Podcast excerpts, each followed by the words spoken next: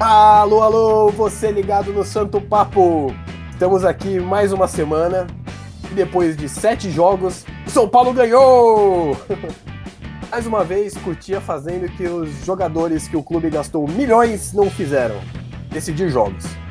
Eu sou Daniel Camargo, já queria agradecer você aqui que ouviu nosso episódio piloto na semana passada. Foi muito legal, queria agradecer as mensagens, os feedbacks. E também queria convidar vocês para seguir nosso podcast aqui no Spotify ou em qualquer outra plataforma que você estiver ouvindo. Segue também nosso canal no YouTube, Santo Papo Futebol Clube, e nosso perfil no Twitter, arroba Santo Papo Fute. Eu estou aqui com meus grandes amigos, presença ilustre de Hugo e Joacir, e hoje nós vamos falar sobre o jogo contra o Curitiba, a vitória finalmente contra o Atlético Goianiense, e já falar nossas opiniões e projeções sobre o clássico. E aí, Joacir, tudo bem? Tranquilo? Tudo certo, tudo beleza. Deixar aqui um abraço para você, Daniel, para o Hugo, os ouvintes aí que nos prestigiam. Deu uma audiência interessante aí, muito legal na primeira edição. Que seja aí o início aí de uma empreitada gloriosa, né? É, o destaque inicial para mim, Brenner, né? Brenner que defendi bastante por muito tempo. Sempre falei aí que era o melhor finalizador é, do time para amigos, é, em vídeos do nosso canal. E vem mostrando aí que tem o faro do gol, né? Hoje é titular indiscutível junto com o Luciano. É isso mesmo, o Brenner ontem meteu dois, deixou o Pablo, foi com inveja. E aí, Hugo, como é que tá aí no Distrito Federal? Amigos, aqui tá quente demais, 36 graus neste momento, às 13h15 da tarde desta quinta-feira ensolaradíssima. E a gente aqui gravando um podcast bonitinho para vocês. Destaques dessa partida: ah, o Joaci já votou aí no Brenner, o nosso homem oportunista, mas eu votaria no Luan, o homem da consistência que o time precisava e que ninguém entendia por que, que ele estava de fora. O primeiro tempo foi todo dele. É isso mesmo. Pensando nesse calor aí do Cerrado, eu só imagino como seria o Vitor Bueno jogando aí no, nos campos do, do Distrito Federal. Bom, antes da gente começar a falar sobre o jogo contra o Coritiba, já queria deixar aqui a notícia de que semana que vem nós vamos entrar com uma edição extraoficial, né, do, do nosso podcast para tratar do clássico e já projetar o jogo contra o Fortaleza pela partida de ida na Copa do Brasil. Então aguardem semana que vem, provavelmente segunda-feira ou terça, a gente terá uma edição é, extraoficial. Agora, vamos começar aqui sobre o jogo contra o Curitiba, antes de falarmos da vitória né, contra o Atlético Goianiense. É, eu queria começar perguntando aqui para o Joacir, o que, que você viu do jogo positivamente, se teve alguma coisa ou negativamente? Cara, essa partida de domingo foi uma das partidas mais deprimentes que eu tive o desprazer de assistir nos últimos anos, talvez. O, o Curitiba conseguiu fazer o gol com a lei do ex, né, com o Robson de falta uma bela cobrança é, de falta. Talvez o Volpe poderia ter uma, uma melhor desenvoltura, talvez, mas eu acho que não foi culpa dele, né, o gol. E depois o time do São Paulo ficou naquela, naquela forma modorrenta de passe para o lado, cruzamentos desnecessários, Léo passando é, é, como lateral sempre, cruzando melhor que o, que o Reinaldo. É, o time totalmente sem criatividade para criar jogadas, criar situações de gols, né? Jogando apenas é, em bolas alçadas. E o gol saiu por um acaso, né? Tudo bem, teve dois é, é, gols anulados, mas o, o, gol meio que saiu por acaso ali na metade do segundo tempo, num pênalti, né? Depois da cobrança de falta do Daniel Alves, a bola bateu na mão lá do defensor do, do Curitiba e saiu pênalti. Assim, era um jogo para 0 a 0 é, acabou sendo 1 a 1 e enfim, ali começou a panela de pressão borbulhar pro Fernando Diniz, tanto que Bruno Alves saiu como craque do jogo, segundo a torcida aí é, é que votou no, no site da Globo, né? Seguido por Arboleda, então ali já tava a dica do que, que as mudanças que a torcida queria, né, que a gente queria. E a única coisa que saiu, que, que teve, que foi de, de bom, de interessante, de valioso, foi justamente isso. Bruno Alves saindo como o destaque da para a torcida, como uma forma de protesto, protesto bastante inteligente, né? E, o, e, e para complementar, o destaque mais que negativo, cara, eu acho que foi uma vergonha. Foi uma covardia o que o Fernando Diniz fez com o Santiago Trellis. Trellis que vem entrando bem nos jogos quando solicitados, fez gol contra a LDU, inclusive. É, entrou faltando 30 segundos para acabar a partida. Lógico que ele não teve tempo de fazer absolutamente nada, né? Então fica aí também o, minha, o meu registro de revolta com a situação que Diniz fez com o Santiago Trellis. Foi praticamente um assédio moral que ele fez com o colombiano. Desses, dessa nota de repúdio do Joaci, eu já vou emendar aqui o meu, meu voto de apreciação aos comentários dele, porque para mim esse jogo não merecia nem dois minutos de comentário, tão horrível que foi. São Paulo não fez nada, ela levou o gol logo aos cinco minutos, numa falta perfeita do Robson. Ali, nem se fosse dois goleiros pegariam aquela bola. O São Paulo ficou naquela forma modorrenta, como ele bem disse, não teve nada de, de interessante. Ah, dois gols anulados pelo VAR, acredito que ninguém discorda que foram bem anulados. E um pênalti que deu um empate para nós, uma jogada bem fortuita, né? Um lance por acaso, a bola bateu no braço do jogador, que estava com o braço realmente um pouquinho aberto. É, pênalti pouco discutível, que o Reinaldo foi lá e uma das únicas coisas que ele faz é fazer gol de pênalti. E ele foi lá e garantiu. E assim, realmente, a, a nota triste é o que fez com o Trellis, que o nosso amigo Diego vai dizer que eu pedi no São Paulo, e por isso eu tô defendendo ele, mas não é assim, tá? É, o cara é um ser humano, rapaz. A gente tem que entender que o carinha entrar aos 50 minutos com quando o juiz dá 5 de acréscimos é uma vergonha pro jogador, especialmente pro treinador, que infelizmente queima jogadores é, com muita facilidade, não só nessas atitudes, como em outras. Ah, dizendo, por exemplo, que o Arboleda e o Bruno Alves não poderiam jogar, porque quando eles jogaram, o time levou três de um, levou três de outro. Agora vamos ver qual vai ser a desculpa para ele não manter Bruno Alves, já que ele voltou e o time ganhou de três e não levou nenhum. É, só para complementar, rapidinho, gente, complementar o que o, que o Hugo falou do, sobre o Trellis, e assim, mais do que, ok, não é um jogador bom, não, é um jogador limitado, é um jogador que muito físico e tudo mais, mas parece ser um cara muito gente boa. Ele teve diversas chances de sair do São Paulo e não quis, não porque é, é, ele não queria jogar mais e tudo mais, mas porque ele queria ter a chance no São Paulo por gostar, por gostar do São Paulo. E ele é um. É, é, pelo que os setoristas, os repórteres falam do Trellis, ele é muito querido pelos jogadores do grupo. Então o cara ele preferiu ficar por gostar do clube, gostar do ambiente, gostar dos jogadores, recebe como retribuição de bons serviços prestados nas últimas rodadas, nos últimos jogos, é, é algo tão mesquinho por parte do, do Diniz, sabe? Então eu fico revoltado demais pelo ser humano, como, como o Hugo falou, né? Eu tenho alguns pontos também para falar. É primeiro que, como o Hugo disse, o Diniz é, deu umas entrevistas, uma entrevista esquisita, né, falando que com o Bruno Alves tomou três gols, com o Arboleda tomou três gols, mas aí ele não lembrou do jogo contra o Atlético Mineiro, né, que também com a zaga que ele montou depois de tirar os dois, também tomou três gols.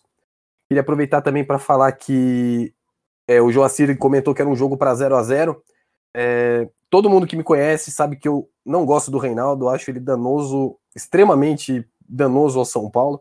Se fosse 0 a 0 pelo menos ele não tinha feito gol e ganhado mais moral ainda, que não sei da onde ele tira tanta moral, mas é incrível como existe uma capa que o protege de críticas na imprensa, né? É incrível isso. E sobre o Trellis também, eu acho que não tem nem comentário a fazer. O Diniz também comentou, falou que ele teve uma chance, né, no final do jogo que colocou ele para tentar na bola aérea. É, parece futebol americano, né? Que o cara entra só para chutar e aí sai. É, nada justifica isso que fizeram com o Trellis. E um exemplo de profissional, né? Que não reclama em nada, tá sempre trabalhando. É, muita gente tinha que se espelhar nele dentro de São Paulo, ao invés de ficar fazendo post no Instagram xingando tudo quando é criticado. Agora eu queria saber dos amigos aqui. É, tem algum destaque positivo individualmente? Quem foi o melhor e o pior da partida para você, Hugo? acho que não tem muito o que falar de, de bom e mau jogador, não, cara. O São Paulo teve uma partida bem, bem chinfrim, para usar um, um, uma qualificação aí bem a nível do que o São Paulo joga. Acho que todos foram bem, bem, bem, bem, bem, bem água com açúcar. Então, não vale muitos destaques. Talvez, talvez só o, o fato do Reinaldo ter feito o gol que deu empate, então ele é um pouco mais destacado, né? Por ter sido o homem da partida, o homem do gol da partida. E você, Joacir? É, da minha parte, a dupla de zaga, o Diego e o Léo fizeram uma boa partida. O Léo, como eu falei, ele tava subindo e fazendo o papel ali de lateral esquerdo mais interessante do que o Reinaldo, né? Por mais que o Reinaldo saia com os méritos do gol e tudo mais, né? De aspecto negativo, cara, eu coloco o Diniz, mano. Porque assim, o Diniz ele colocou o Vitor Bueno para ser o o armador recuado para pegar a bola e distribuir, né? É, mas individualmente mesmo, como jogador, o Pablo, cara, a partida do Pablo foi uma das coisas mais terríveis que eu vi como São Paulino mesmo, assim, entendeu? Eu não lembro de uma atuação de jogador assim tão ruim, de um atacante tão ruim como essa atuação do, do Pablo. Sinceramente. É, me lembrou os tempos de Itamar, Rondon e afins. O cara não parava em pé, não conseguia dominar uma bola, não conseguia é, chutar gol, sempre mal posicionado. A partida do Pablo foi de nota 3 para baixo, foi, foi deprimente. Quase, quase arrumou uma confusão ainda com, com o defensor lá do Curitiba, né? Eu acho que não tem nada de, de louvável para dizer. Eu acho que uma partida pior ou igual a essa do Pablo, a gente tem uma partida do Pablo contra o Binacional também. Uma partida que nos custou talvez uma classificação na Libertadores completamente nas costas dele. Foram umas três chances ali que ele perdeu. Sensacional a contratação do Pablo. Quer, quer bala? Quer bala? Agora aqui, já dando sequência ao nosso assunto, vamos esquecer esse jogo horroroso que foi contra o Curitiba. Vamos falar de coisa boa, porque São Paulino é raro né, ter esses momentos de coisa boa. Então nós vamos falar agora sobre o jogo contra o Atlético Goianiense. Mas antes de falar sobre isso, queria comentar aqui com os amigos que é, antes do jogo, né, logo após a partida contra o Curitiba, saiu notícia no, nos portais, né, no Globo Esporte, que a diretoria se reuniu com o Fernando Diniz para dar um ultimato, falando que ele teria uma última chance contra o Atlético Goianiense. É, eu queria perguntar para os amigos se não é esquisito é, a diretoria se reunir para resumir tudo a um resultado de um jogo, de um campeonato que tem 38 rodadas e definir assim se o cara fica ou não, na, nas próximas? O que, que vocês acham disso? Bem, a mim não surpreende, vindo de Raí e Leco. Eu acho que é apenas mais uma das atitudes é, pouco surpreendentes deles. De fato, definir o destino do Diniz ou do São Paulo no campeonato por conta somente do jogo de ontem é uma avaliação bem pouco profissional, diria assim, né? É o que você não leva em consideração o resto do ano, você não leva em consideração o desenvolvimento da equipe, e que para mim nem houve. Enfim, resumir tudo a um jogo, e agora, digamos que ele tá com passe livre porque fez uma boa partida ontem, entre aspas, também é pouco profissional, pouco correto ter esse tipo de avaliação. Mas, de qualquer forma, agradecemos também, se é que é possível, agradecer a Leco e Raí pela carcada que deu no Diniz, ele mudou a equipe e a equipe rendeu razoavelmente bem pegando a esteira do que o Hugo falou, só mostra o quanto que a diretoria é perdida, omissa e não tem um.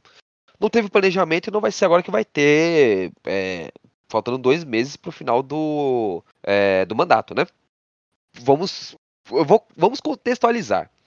Acho correto, de fato, a direção pegar e, e, pressionar o cara. Ó, eu tô vendo que você não tá fazendo a coisa certa. É, a gente tá verificando, você não consegue ver isso é, é, em campo. Acho que seria interessante se fizesse isso, isso e isso. É, como o Arnaldo Ribeiro falou é, é, no último podcast do Posse de Bola e também no, no canal dele com o Tirone, o Juvenal fez isso em 2007, depois da eliminação do São Paulo contra o Grêmio. Quando o Murici tirou a linha de três, é, jogando com Wilson e Jadilson, deixou o time totalmente exposto e o, e o São Paulo foi eliminado pelo Grêmio, sendo que o São Paulo tinha mais time. O Juvenal falou: ou você faz isso ou você cai. O Murici deu um passo atrás. São Paulo teve o time mais sólido aí, talvez da, é, defensivamente, né? Talvez deste século. É um time que não tomava gol, um time extremamente eficiente. É, voltando eu acredito que isso deveria ter sido feito antes, né? É, como o Hugo mesmo falou, acredito que também seja o que o Daniel pensa. É, você tirar uma partida como parâmetro não é o ideal, mas é o que acontece aqui no futebol brasileiro, né? O Barroca teve isso no próprio Coritiba e é, é, conseguiu é, é, ter a manutenção de uma partida, que foi contra o Corinthians aqui, que não perdeu, se não me engano. Na partida seguinte ele acabou caindo. É, isso é algo que é de praxe no futebol, é, pro futebol brasileiro, né? Eu ainda acho que a vitória de ontem, pelo que o Arnaldo Ribeiro falou, não é uma vitória que é, credencia 100% que ele continua, que o Diniz continua no, no comando do time em uma eventual derrota contra o Palmeiras.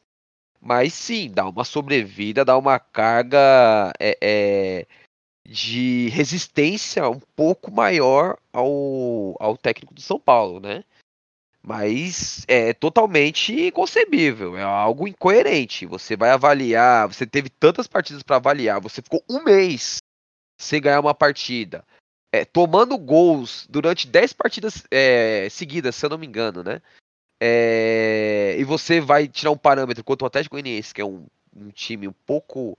É, é, que, que, não tem. que faz um bom torneio, mas não é tecnicamente tão brilhante, né? Inclusive sem um goleiro Jean, que fez falta ontem, e sem o Everton Felipe, por exemplo, que faz diferença pro time deles vindo do banco. É, não é o ideal, né? Não é algo inteligente ao meu ver, né? Não mesmo. E como você bem disse, um time onde Everton Felipe faz diferença vindo do banco não deve ser parâmetro para manutenção ou demissão de técnico nenhum. Demissão, na verdade, deveria ser, né? Se perdesse, eu acho que a mídia estaria aqui comentando sobre o próximo técnico ou a queda do Diniz. Mas nada credencia o Diniz a continuar porque ganhou do Atlético Goianiense desfalcado. Agora, essa, esse papo aí do, da diretoria com o Fernando Diniz rendeu algumas mudanças, né? A entrada do Bruno Alves, do Luan e do Brenner então eu já queria aproveitar e pedir para vocês comentarem, começando pelo Hugo. É, Hugo, quais são os seus destaques do jogo de ontem? O que, que você achou das mudanças? Cara, as mudanças ah, é, mostram que parece que o pessoal de fora enxerga melhor do que quem é pago para fazer o trabalho de enxergar mesmo, né? Bruno Alves saiu sem razão alguma, voltou ontem, voltou muito bem. Claro que a equipe do Atlético Goianiense teve algumas oportunidades, mas não eram aquelas linhas de passe dentro da área que, que a gente via anteriormente. E também não vou culpar Léo Pelé por conta disso, mas por conta de um sistema. O fato é que o Bruno Alves voltou seguro. Teve um lance ali que o jogador saiu ah, numa jogada até bonita, né? Que o cara faz a, a tabelinha, o outro do Atlético devolve de calcanhar por debaixo das pernas do Diego Costa, se não me engano. E o Bruno Alves seguro, consegue fechar o espaço, não faz o pênalti, não chega afobado, mesmo tanto tempo sem jogar, mostra que ainda é seguro e é confiável jogar com ele. O Luan, para mim, dispensa comentários. O primeiro tempo foi todo dele. Poderia ter se consagrado logo no início naquela roubada de bola que ele deu pro Bruno, pro Vitor Bueno, bateu, o goleiro rebateu e o Sara perdeu o gol sem goleiro. É, ele jogou muito bem, dá a consistência que a equipe precisava. É, o posicionamento dele, ou a presença dele é tão importante que até o Tietchan, mesmo por poucos minutos, pôde ser mais protagonista do que vinha sendo antes, já que tinha outro para fazer a posição ali de primeiro volante. E o Tietchan pôde então ficar com mais liberdade, chegou até o fundo do, do campo né, para fazer a jogada do terceiro gol, coisa que a gente nesse ano inteiro não conseguiu ver. E o Brenner dispensa comentários, o cara é oportunista. Ele vale, ele vale a pena apostar. O que o Pablo não tem feito, o Brenner tem sido diametralmente oposto a ele.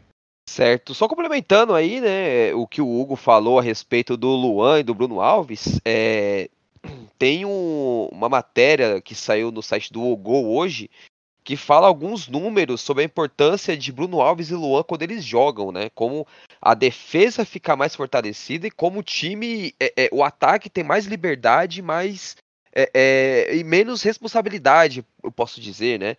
É, no momento defensivo, né? É, um dado que é muito interessante para mim é o seguinte: o São Paulo, desde julho de 2018, né? Quando os dois jogam, quando o Luan e Bruno Alves estão no time, tem uma média de 62% do, dos pontos disputados. Foram 44 jogos dos dois em campos, sendo 22 vitórias, 16 empates e 6 derrotas apenas. Né? Bruno Alves foi titular em 42 desse jo desses jogos e o Luan em 34.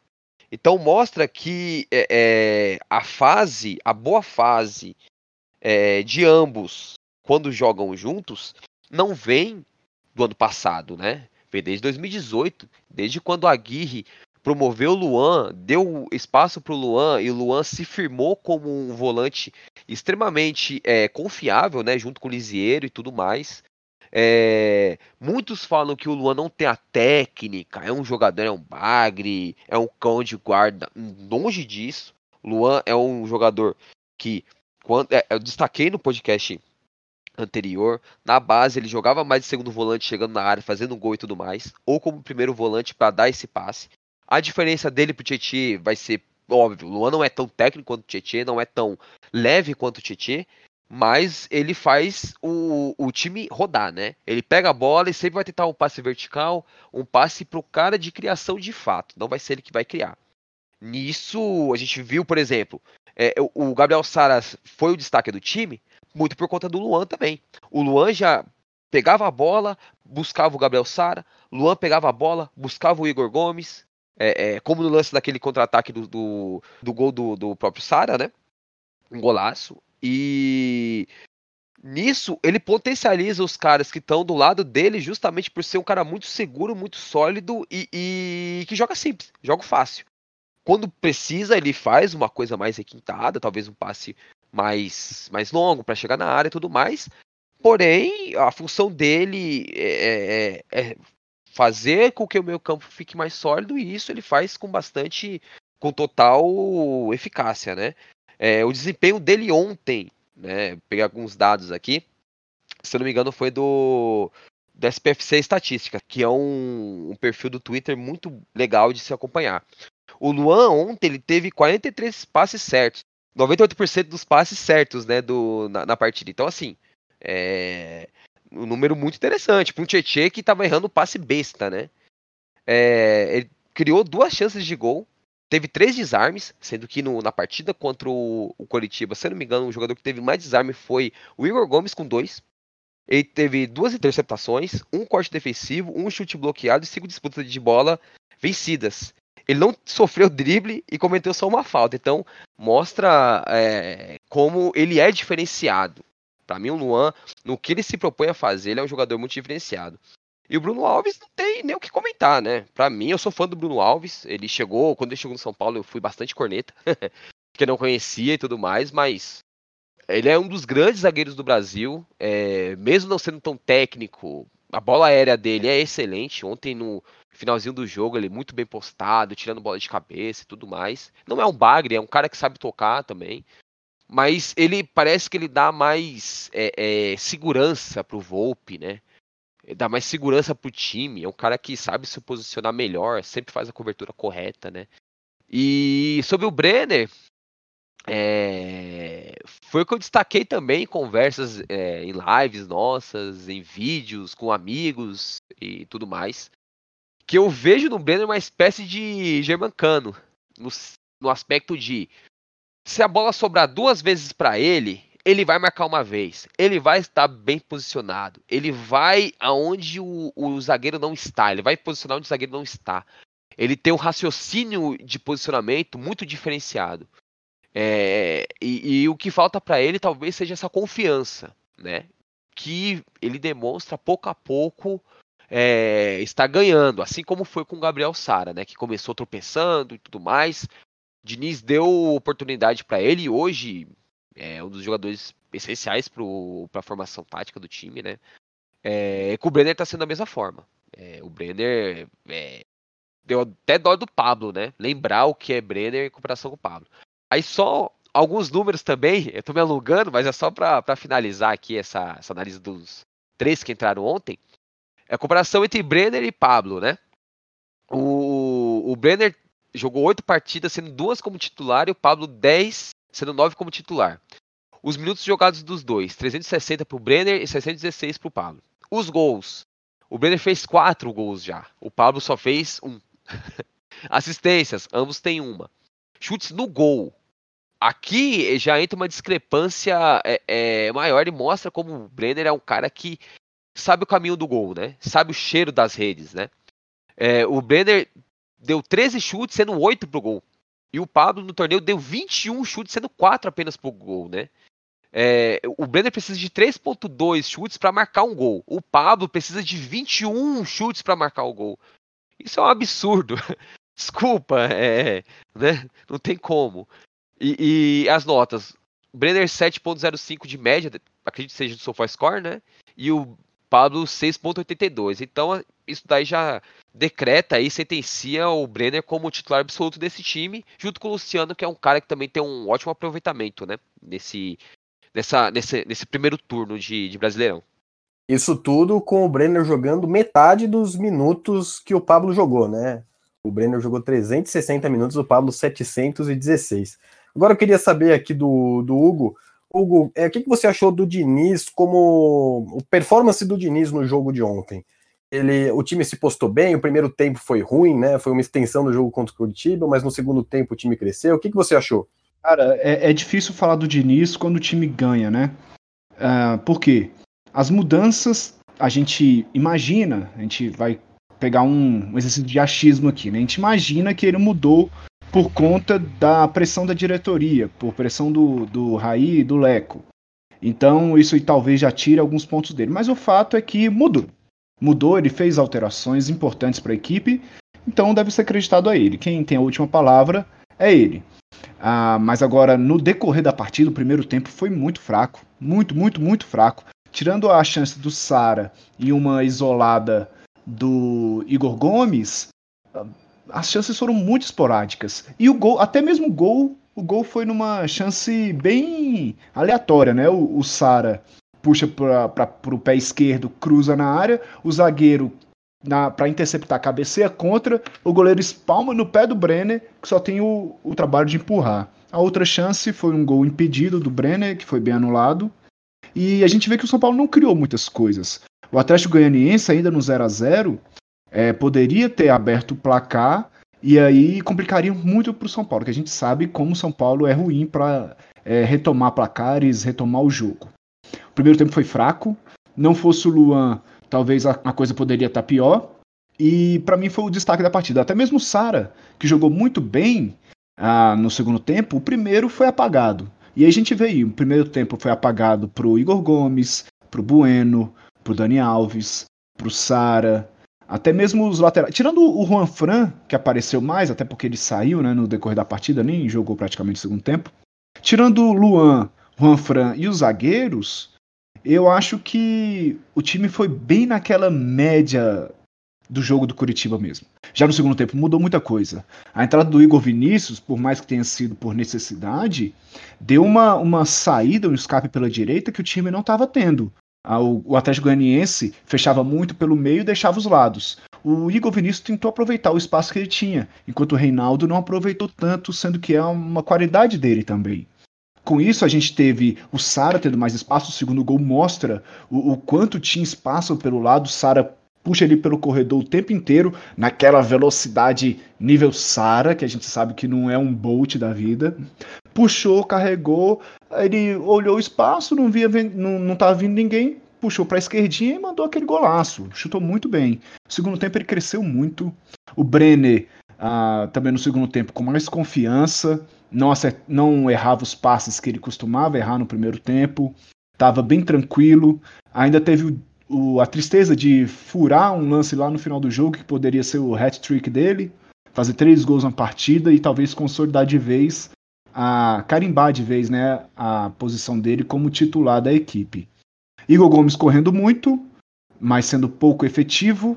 Daniel Alves, para mim, e Vitor Bueno sendo, junto com Igor Gomes, os destaques negativos dessa equipe, que não se sobressaiu tanto pelo conjunto do jogo em si, há uma preparação melhor, uma jogada específica, o time foi treinado para destruir o Atlético Goianiense. Eu não vejo dessa forma, eu acho que foram mais os destaques individuais que carregaram essa boa vitória do São Paulo. É isso mesmo. E já queria aproveitar que você levantou a bola sobre o Igor Gomes aqui. É, começaram a crescer as críticas para cima dele desde faz um tempo já, mas do jogo contra o Curitiba e ontem também foi bastante criticado. Queria falar com o Joacir sobre isso. É, eu não vi o Igor Gomes tão mal assim. Vi o Igor Gomes puxando a bola da zaga para fazer a transição para o ataque, começou a jogada do segundo gol, mas ele tem pecado também na finalização. É, o que está acontecendo com o Igor Gomes, Joacir? Então, é... eu não acho que o Igor Gomes foi um dos piores da partida de ontem, né? Eu acho que o Igor Gomes ele tá fazendo, ele tá cumprindo ali uma, um papel tático muito importante. Ele tá correndo que nem um doido na partida.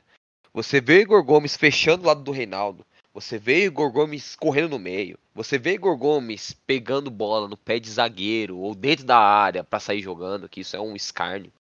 É... Você vê ele ocupando espaços e, e, se doando ao time, né? Mesmo numa, numa fase não tão boa, né? O Gomes já teve fases muito melhores, né? É... O que eu acho é que é normal um jogador promovido da base, jovem, faz nem, sei lá, dois anos que, que é profissional, ter esse, essa oscilação. Isso é normal, né? É, mas eu acredito que a parte física tá pegando nele, sabe? Ontem mesmo, naquela cabeçada que sobrou para ele ali no finalzinho do jogo, que ele cabeceou para longe, uma cabeçada fácil. Que ele poderia ou ter cabeçado pro gol ou ter dado passe para outro jogador. Ele fez, ele teve a decisão totalmente errada porque ele estava exaurido em campo. Então, é, é, entra numa crítica que eu faço ao estilo do Diniz. O Diniz acha que os caras são máquinas, sabe? Que tá lá, ele tem que correr, ele tem que estar tá onde a bola tem, onde a bola tá, não sei o quê, e, e não dá é, é, rotação no elenco, né? No time. Você ganha de 3 a 0 pra que, que você vai colocar o Igor Gomes para correr até os 48 ali do segundo tempo? Qual a necessidade disso? Por que você colocou o Tietchan no lugar do Igor Gomes, por exemplo? Por que você colocou o Toró no lugar, no lugar do Igor Gomes? Ou o Elinho pro Elinho re, é, retomar confiança, se tornar um, uma, uma peça ali pro time, sabe? É, também não gosto dele atuando mais pelo lado, do jeito que atuou ontem. Vejo ele um pouco mais centralizado, talvez ali fazendo o papel que o Vitor Bueno estava fazendo, não tão adiantado, mas um pouco mais recuado. Então, resumindo, Primeiro ponto para mim é a parte física, porque ele está se doando muito na, no, no, aspecto tático. É, ele. Isso. Quem é, é, parar um pouco para prestar atenção, vai tirar o chapéu, vai aplaudir como ele se dedica em campo. Ele se dedica muito. Isso é uma coisa que ninguém pode falar que ele não faz.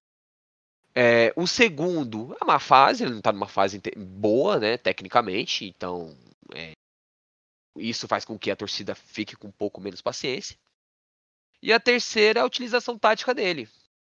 É, o, não, não tático no sentido de ocupar espaços de correr e tudo mais, mas a forma, o posicionamento dele, né? Onde o, o, o Diniz encaixa ele para jogar, né?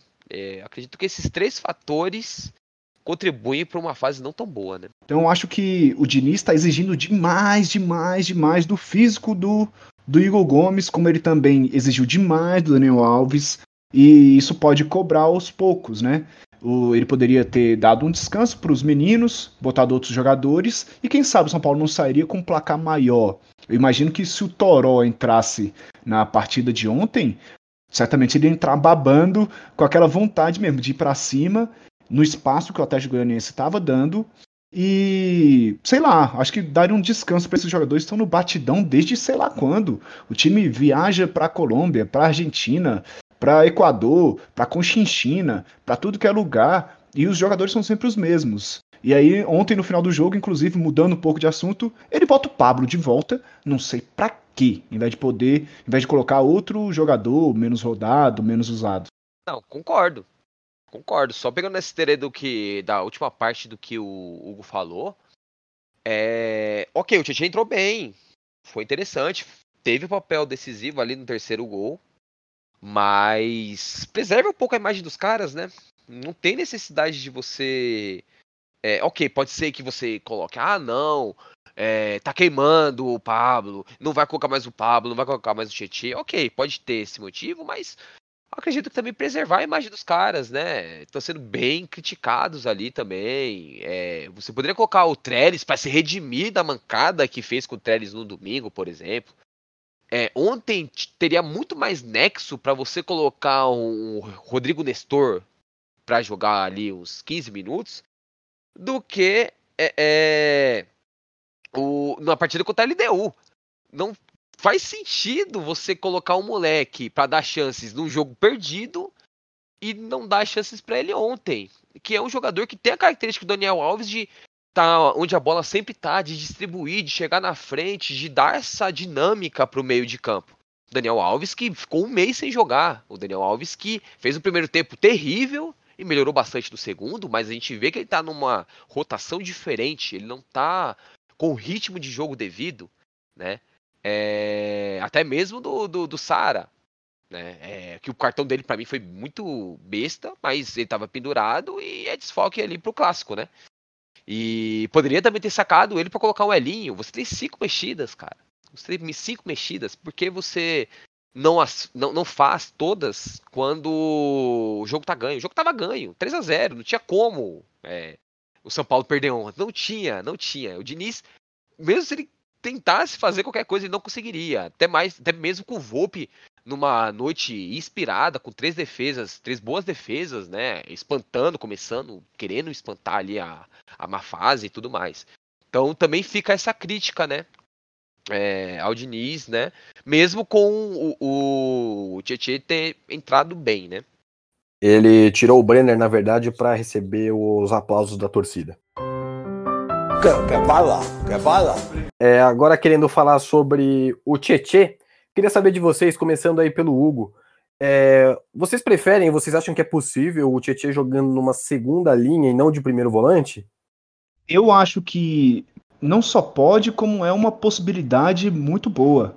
É, tendo em vista que o Luan faz o que ele não faz na posição de primeiro volante, né? Ele não tem, não tem essa ambição que o Tietchan tem por driblar jogadores, então ele joga simples, ele joga de forma bem coerente, de forma bem coesa. O Tietchan, eu, eu, eu até entendo a entrada do Tietchan no jogo ontem como uma possibilidade a mais que o Diniz viu. Então ele pensou, pô, o Luan tá bem, não joga tanto tempo, tá com fôlego renovado. Vou botar o Tietchan aqui nessa segunda linha e ver como é que é. Foi até um teste, um teste interessante, que eu acho que abre mais as opções para o Diniz, não só para o clássico, mas como para sua sobrevida aí no restante do campeonato, né? O Tietchan como uma pessoa, um jogador que pode ficar ali ao lado do Daniel Alves, deixando o Luan mais preso e aí com mais liberdade para chegar, ao invés de da gente ficar na mão do Daniel Alves para quando ele quiser, para quando ele aguentar, ou a mercê do Hernanes que dispensa comentários à fase dele. Eu tinha até esquecido do Hernanes, na verdade, né? Que provavelmente se ele não tivesse sido desfalque, ele teria jogado. E sabe lá se a gente teria vencido esses jogos. É, quanto ao Tietchan, eu acho que o Tietchan teve um bom momento no começo desse ano, jogando como primeiro volante. Mas depois da pandemia, talvez com a saída do Anthony, as mudanças que o Inês promoveu no time, ele não estava mais funcionando assim. E é um jogador que foi caro, precisa justificar o investimento. Então, se ele estiver rendendo na segunda linha, deixando o Luan como primeiro volante, eu acho que é válido sim a tentativa. Ainda mais sem ter o Gabriel Sara, né, para o próximo jogo. E você, Jacir? Para complementar aí com vocês, lembremos, a melhor partida de Tietê, ou uma das melhores, mais memoráveis que a gente pode colocar, foi justamente contra o Flamengo. É, na estreia do Diniz, jogando pelo lado esquerdo ali, pelo lado do, do Reinaldo, fechando a, a segunda linha pelo lado. Titi é um jogador versátil. Titi pode jogar pela meia direita, né? Pelo, pelo corredor ali da lateral direita, como lateral direito, como um segundo volante, ou como jogador ali pela esquerda, né? Com meia esquerda e tudo mais. Então, acredito que seja totalmente plausível isso, principalmente jogos fora de casa, quando você precisa fechar um pouco mais é, é, o lado ali do Reinaldo, por que não você utilizar o Tietchan ali? Por que não você pensar no 4-2-3-1 com o Tietchan é, e Luan juntos? Entendeu? É, talvez a questão do Tietchan estar como primeiro volante estava sobrecarregando ele porque ele não tem essa característica de marcação, de fechar espaço, de interceptar, de dar carrinho, né? Coisas que o Luan tem. Então eu acho totalmente plausível isso. É... Inclusive, eu iria na partida contra o Palmeiras com o Tietê fazendo a função de Gabriel Sara, né? E, bem, é isso. Para finalizar aqui o assunto sobre o jogo contra o Atlético Goianiense, eu queria saber do Hugo, eu queria saber dos dois, na verdade. Mas começando pelo Hugo, qual foi o melhor e o pior da partida? O bola cheia e o bola murcha. Vamos lá, bola cheia e bola murcha. Vou pensar aqui. Sara foi muito bem. Luan, para mim, foi o cara que possibilitou a melhora do, da equipe como um todo. Mas eu acredito que o Brenner, por, por esse faro oportunista dele, ter feito dois gols, ter tido um gol impedido, uh, ter tido um gol que ele perdeu também, furou a bola eu acredito que para mim ele foi o melhor da partida. Dois gols, uma boa participação, uma ótima esperança para a gente aí nessa centroavância, se a gente pode dizer dessa forma. É, da minha parte, é interessante, né? Acho que faz tempo que a gente não pega uma partida aí para eleger um melhor em campo é, e fica com essa dúvida, né? De quem foi o melhor, porque você teve o Luan, você teve Brenner, você teve o Gabriel Sara, você teve Bruno Alves sólido, Igor Gomes, o Igor Vinícius, perdão. Eu tenho minhas restrições é, é, nas costas dele, né? Porque é um cara que dá muitos passos, mas foi razoavelmente bem, né? Mas eu fico com o Sara, porque o Sara participou ativamente dos três gols. E o Sara fez o primeiro tempo muito bom. O Sara foi o primeiro, foi o melhor jogador do primeiro tempo, na minha opinião. Então, ele participou dos três gols, ele deu uma dinâmica boa ali pelo lado direito, fechou bem os espaços. Por vezes o Igor o Vinícius perdia a bola e o Sara que fazia a recomposição ali como lateral. Então, assim, é, eu coloco o Gabriel Sara mais uma vez, assim como foi contra o Santos, é, contra o River, eu gostei bastante do. Aqui eu gostei bastante do, do jogo dele, também contra a LDU. É, Sara vem se consolidando aí como uma peça fundamental e ontem foi o melhor da partida. Para mim, o melhor em campo fica com Brenner. Eu só fico me perguntando o que seria do São Paulo se fosse no lugar do Pablo né, no começo da temporada até agora. O pior da partida para mim é Vitor Bueno. Não tem comparação como ele destoa.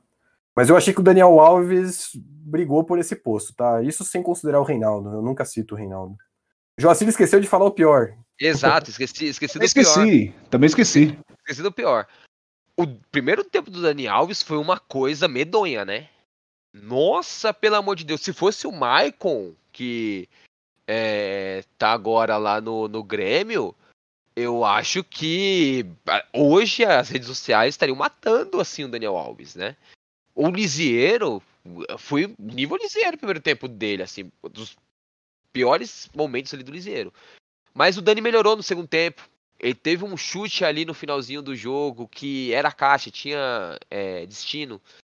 É... E interessante que foi quando ele começou a ficar um pouco mais à frente.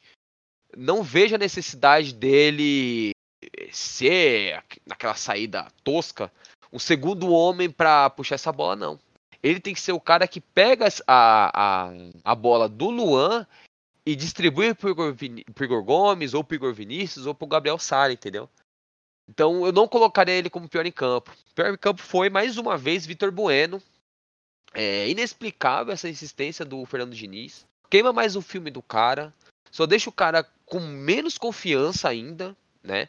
É, não faz sentido você colocar ele como segundo atacante, teoricamente, e pedir para ele pegar a bola no pé do Luan ou no pé do Bruno Alves. Não faz sentido. O cara tem que fazer mil e uma funções e não consegue fazer nem a dele decentemente, né? É, e tá no. E, e a característica dele, a forma dele, o, o, comportamento dele é um cara muito. que não mostra sentimento, né? Ele é muito. sei lá. Muito. Ele, ele é meio, meio pato, né? Tem o, o próprio é... mundo de Vitor Bueno. Isso, é. Não sente a partida, né? Não vibra, não dá um carrinho. Então, assim, não tem como defender, né? Então o Vitor Bueno foi o pior em campo. Ah, pra mim também. Pra mim também ele foi o pior em campo. É, não, não teve nada, não conseguiu desenvolver jogadas, não conseguiu ser uma pessoa presente ali no ataque, talvez até por conta do Diniz exigir que esses jogadores mais de frente façam a saída de jogo, que eu não entendo, vou morrer sem entender isso, porque se eles fazem a saída, quem é que vai receber essa bola lá na frente, né? Enfim, na, com, a bola, com a bola nos pés, ele perdeu muitos lances. Ele é um cara que tem uma qualidade técnica, é, a gente consegue observar, ele tem bons domínios, ele consegue fazer uma jogada um pouco mais plástica. Só que são coisas muito esporádicas. É tudo no mundo dele, no tempo dele. Ele tem um reloginho que o tempo corre diferente para ele do que corre para as outras pessoas. Ele vive num, num, universo próprio, paralelo. É tipo o mundo de Pato é o mundo de Vitor Bueno. Para é mim, ele é o pior verso. do jogo. Bueno é, verso. É o Bueno verso mesmo. E assim, já, já, já emendando o próximo assunto, né? O, o próximo, próxima discussão. Não me espanto se Vitor Bueno for titular no jogo contra o Palmeiras. Pelo contrário, eu até Sim. acho que ele vai ser o titular. Então o troféu Reinaldo de pior da partida ficou com Vitor Bueno. Quer, quer bala? Quer bala? Já que o Hugo citou o jogo do Palmeiras, vamos falar sobre o clássico, né? O jogo do Palmeiras é sábado, contra o Palmeiras é sábado, na Arena, às 19 horas. O que esperar desse jogo, hein, Jocir? Lembrando que temos o desfalque de Gabriel Sara. É, esse jogo é mais uma final pro Diniz, né? É, se perder, dependendo da forma que perder, se for aqueles 3 a 0 que o torcedor São Paulino já se acostumou a levar, né, no, no, no estádio do Palmeiras, acredito que ele não permaneça, né? Aí assim, é, sobre o que esperar. É... O que o Hugo falou, acho que é o que vai acontecer. O Bueno vai acabar entrando aí na vaga do, do Gabriel Sara. Eu acho que ele vai continuar com o mesmo esboço de time é, de, de ontem, né? A diferença vai ser o Bueno entrando no lugar do, do Sara e o Luciano voltando no time. Voltando pro time, né? É, o que esperar? Eu, eu espero um jogo bem ruim, cara. Porque o time do Palmeiras é um time que não não gosta de, de jogar, né? Jogos dos Palmeiras, assim, jogos do Palmeiras são bem chatos de se ver, né? Então, eu acredito ali numa partida que o Luxemburgo vai esperar um pouco mais para explorar o, essa saída, para tentar é, é, motivar ali um erro do, da defesa do São Paulo para fazer o gol, né? E o X da questão ali vai ser é, fechar os espaços dos moleques, né? Não deixar Patrick de Paula gostar do jogo. Então, é importante o Luciano nessa partida voltando mais ali pelo meio para ou até mesmo o Brenner para incomodar essa saída do Felipe Melo, de Patrick de Paula e tudo mais. Talvez, acredito que o, que o Luxemburgo vá com o Gabriel Veron no, do lado ali do, do Reinaldo, justamente para explorar o Reinaldo, né? Então é importante que tenha uma recomposição ali pelo, pelo por aquele lado. E não só para aquele lado, mas também pelas laterais, porque com o Igor Vinícius a lateral fica mais é, exposta, né? Com o Juan Fran, pode ser que ele não, tenha, não dê essa dinâmica, mas em jogos grandes como esse, ele seria uma figura interessante para dar essa consistência ali do lado do Diego, né? Então isso é um ponto também de alerta. E é isso. Daqui a pouco a gente vai esboçar como que a gente iria taticamente, né? Mas eu acredito nisso. acredito que vai ser um jogo chato. Palmeiras vai é, jogar no erro do São Paulo. E o, as chaves ali para você mar, marcar Patrick de Paula, Felipe Melo para não ter essa, essa primeira bola, né? Para não sair com qualidade. É, Gabriel Veron e Wesley pelos lados são muito velozes, são muito ligeiros. E para o São Paulo explorar o lado ali esquerdo, porque ontem jogou o Mike, se eu não me engano. É, o Palmeiras não tem lateral esquerdo de origem no elenco, porque o Vinha tá na seleção uruguaia. Ali tá a chave do pro São Paulo chegar ao gol, né? Então talvez explorar o Daniel Alves é, é, pegando essa bola e saindo um pouco mais ali pela lateral, mais vertical ali, fazendo essa esse, esse essa posição com o Luciano é, andando ali, variando bastante, né? E você, Hugo, o que esperar do jogo contra o Palmeiras e como você armaria o time? Primeiro pensando como o Diniz deve pensar, o que é difícil, porque a gente pensa bem diferente. Mas vamos lá. O que, que, eu, o que, que eu acredito que o Diniz vai fazer? Ele vai entrar com a mesma linha de defesa, certo? Vai entrar Volpe, uh, Bruno Alves, Diego, Reinaldo e Igor Gomes, por, o Igor Vinícius, desculpa. Eu acho que o Juan Fran machucou um pouco mais sério, ele não deve ir pro jogo. Sentia a, a, a lesão no joelho ali, parece ser mais grave do que três dias possam curar. Então eu acho que ele tá fora do jogo, deve ir com Igor Vinícius. Luan, Tietê, Daniel Alves. E eu acho que ele saca o Igor Gomes e coloca o Vitor Bueno. No ataque ele vai de Luciano e Pablo. Para mim é o pior dos cenários, o pior time que o São Paulo poderia escalar, especialmente no ataque. Eu acredito que ele vai dessa forma. Eu acredito que ele não tira o Vitor Bueno e quem sai mesmo é justamente o Igor Gomes, ali do meio. Diniz pegou muito no pé dele ontem. Teve até uma hora que o Igor Gomes reclamou né, da, das injeções de saco do Diniz, que o Diniz estava mandando ele carregar a bola. Aí o Igor Gomes falou: pô, mas se eu carrego, você reclama também. Então, eles estão meio que se desentendendo assim aos poucos. Eu acho que vai sobrar para o Igor, que não está tão bem assim também, não está sendo bem visto. Vai ficar então esse time aí, esse meio com Luan, Tietê, Daniel Alves e Vitor Bueno, um ataque com Luciano e infelizmente o Pablo. O que eu faria? Uh, eu iria quase que com o mesmo time de ontem. Ao invés do Sara, eu colocaria o Tietê, né? trocando um pelo outro, não necessariamente posicionamento. Mas no ataque eu colocaria apenas o, o Luciano ao lado ali do Brenner e tiraria o Vitor Bueno, sacaria o Vitor Bueno, faria o time como que entrou ontem, só que com Tietchan no meio, junto com Daniel Alves e Luan, o Igor Gomes ali mais centralizado, fazendo esse vai e vem, que ele já está acostumado a fazer, e no ataque Brenner e Luciano, Talvez Daniel Alves caindo um pouco mais para a direita, dobrando ali com o Igor Vinícius. Como você iria para o jogo, Joacir? Eu iria numa uma formação muito parecida com essa do Hugo, na verdade. Eu não colocaria o Vitor Bueno, mas eu usaria o Léo na lateral esquerda. Então, eu vejo dois modelos, né?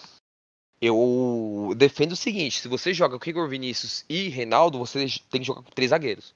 Porque você precisa de uma retaguarda melhor para os dois. É, então, pensando também no Léo, no, no, Gabriel Veron, eventualmente como um jogador de lado, ali do lado do Reinaldo, talvez essa dobra Léo e Reinaldo seria interessante, justamente para fazer a cobertura.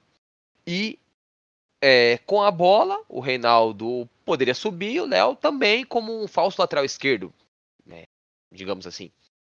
E também pensaria no Tietê, é, é, isso, é, é, essa é uma, uma versão do que eu pensaria. Então, pensaria em é, é, nesse, nesse, nesse primeiro modelo. Volpe, é, Diego, Bruno e Léo, Igor Vinícius, Luan, é, Dani Alves, Igor Gomes e Reinaldo, Brenner e Luciano. Seria uma espécie de 3-1, 4-2 ou 4, é, 3-4-1-2, dependendo aí. É, aí já não é comigo. Aí o Diniz teria que organizar direitinho, tinha que treinar. E o outro modelo seria é, basicamente o time de ontem. É, também Volpe, Igor Vinícius, Bruno, é, Diego, Bruno e Reinaldo. Jogaria na segunda linha com é, Tietê ou Daniel Alves. Então vamos colocar Daniel Alves, Tietê, Luan e Igor Gomes. Na frente, Brenner e Luciano. Perfeito. Agora aqui a gente já está chegando ao final da nossa edição de hoje. Queria confirmar com vocês que teremos uma edição extra na semana que vem para falar sobre o clássico e falar sobre o duelo contra o Fortaleza na partida de ida da Copa do Brasil. Uma edição extra para vocês aí ficarem um pouco mais próximos, a gente conseguir destrinchar o clássico. É, queria também já pedir para vocês seguirem a gente aqui nas, nas plataformas de podcast que vocês estão nos escutando seguir o nosso perfil, nosso canal no YouTube, Santo Papo Futebol Clube, e o nosso perfil no Twitter, arroba Santo Papo Fute. E queria também as considerações finais aqui do Hugo. Fala, meus amigos. Então, só gostaria de agradecer a audiência de vocês, agradecer aos ouvidos de vocês, a paciência de vocês para a gente estar tá aqui falando um pouquinho mais. A gente é um pouco crítico com o São Paulo, mas aí fica a dica. Quem quiser, assista a nossa live pós-jogo que fizemos na quarta-feira logo após o jogo contra o Atlético Goianiense, foi uma live minha com o Diego E ela foi mais descontraída, ela foi um pouco mais foca. Então a gente atendeu a todas as expectativas ali. Vale a pena assistir, acompanhe, não deixe de assistir aqui e assista a gente também lá no YouTube. A gente está preparando uns negócios bem bacanas para mantermos vocês sempre por dentro de tudo de São Paulo de uma forma descontraída, de torcedor para torcedor, em todas as plataformas possíveis. Grande abraço. Lembrando também que no YouTube a gente posta vídeos semanalmente sobre as rodadas da Série B. Temos lá nosso Momento Série B, com o Hugo, o Joacir e o Bruno Liro, diretamente lá da Venezuela. É, queria agradecer a participação aqui, Joacir. Muito obrigado pela sua participação, pelos seus comentários sempre precisos. Alguma consideração final? Eu que agradeço, Daniel. Que isso. Eu agradeço aí o, o carinho e a confiança, né, do, do ouvinte em disponibilizar esses belos minutos ouvindo nossas opiniões, né? Acredito que a gente canaliza um pouco aí do que um torcedor pensa sobre São Paulo atual e tenta com seriedade, né, ser um pouco, digamos, é, analistas, né, é, para destrinchar o que é o São Paulo atual e o que é Diniz e tudo mais. Sobre o podcast, sobre a edição que, que, que vai ao ar na, extraordinariamente antes do da partida ali contra o Fortaleza, né, para falar de pós-jogo, pode ser também é, para falar sobre o novo técnico, né? Então, é, talvez aí, se for o caso, vamos trazer aí alguns nomes, discutir alguns nomes, alguns estilos de jogo e, e tudo mais, né? É, destacar também aí o time sub-20 que goleou ontem na, na estreia da Copa do Brasil sub-20, né? Com é, Galeano fazendo três gols. Galeano que deveria ter melhores chances aí, é, mais observado pelo time principal, né? Por mais que o Rojas hoje já tenha treinado junto com o time, participou do primeiro treino e tudo mais, mas é um cara que deveria ter mais chances também, né? E destacar também, né? O Daniel falou sobre a Série B e tudo mais. O campeonato está muito bom. Cuiabá é líder ali. Você tem a Chapecoense fungando no cangote com jogos a menos. É uma classificação muito achatada. Tem um drama do Cruzeiro. Então fica aí o convite para você que gosta de Série B, assistir os nossos vídeos aí no, no YouTube e no nosso canal. E deixar um abraço para todo mundo aí novamente, né? Estaremos aí na próxima semana. Isso aí, então o Santo Papo, edição número 2, vai chegando ao final. Queria agradecer vocês. Nos vemos no pós-clássico e pré-jogo contra Fortaleza, porque aqui o papo é sagrado. Tchau, tchau!